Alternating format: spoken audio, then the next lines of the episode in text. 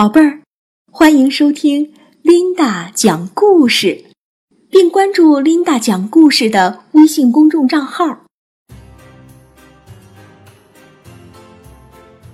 小朋友们，你们好，欢迎你们收听琳达讲故事。今天我们要给大家讲的故事是吹牛大王经历的一个非常非常有意思的小。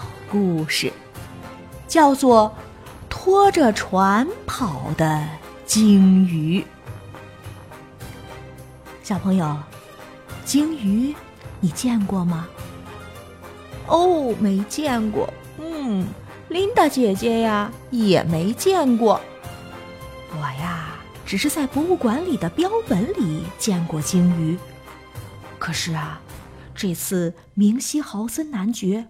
却在眼前活生生的看见了一条鲸鱼，而且这条鲸鱼还拖着船在跑。事情是这样的：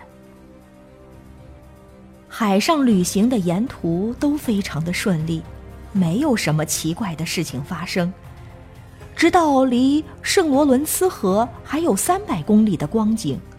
船只却不知碰到了什么，来了个猝不及防的巨大震动。大家都认为是触礁了，于是把探测锤抛下。可奇怪的是，已经量到了五百千米深，却依旧没有碰到海底。这不测的震动事故使人莫名其妙而又百思不得其解，因为。明西豪森男爵不仅丢失了船舶，而且牙墙也会齐腰的中断，所有的桅杆从头到尾都开裂，有两根甚至打在了甲板上，砸得粉碎。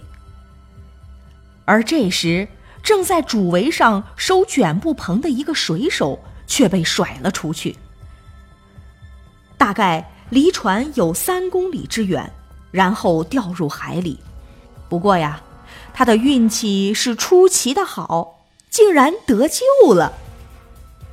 原来他被抛到半空中的时候，凑巧抓到了一个栗色鸭的尾巴，这不仅放慢了他掉入大海的速度，而且他还翻身坐在了这个动物的背上，甚至伏在它的脖子和翅膀当中，然后慢慢的游水过来。最后让人把他拖上了甲板，这个时候，甲板底下的所有船员，全都两脚腾空的弹了上去，脑袋正好撞在天花板上。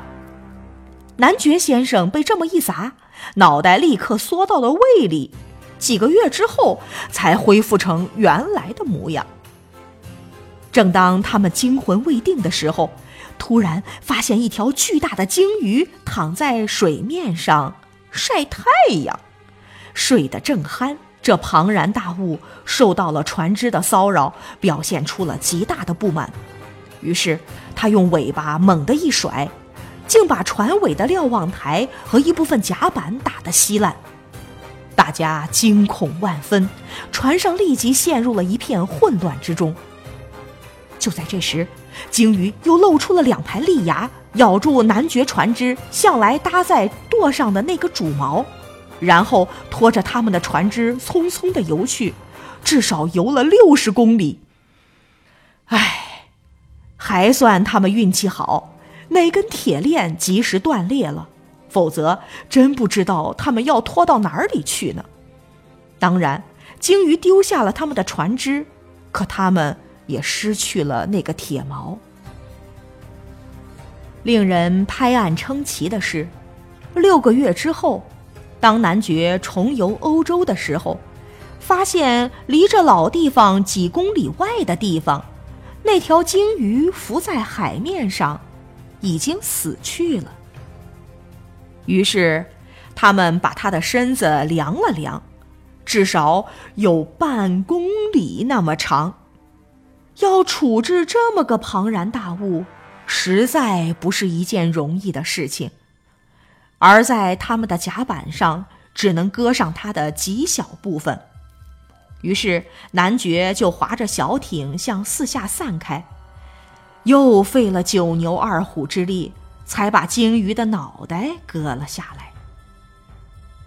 这时，大家都惊呆了，因为从鲸鱼喉咙左边的那颗蛀牙孔里，不仅找到了男爵的那个旧毛。而且还发现了那根四十千米的毛链。Oh my god！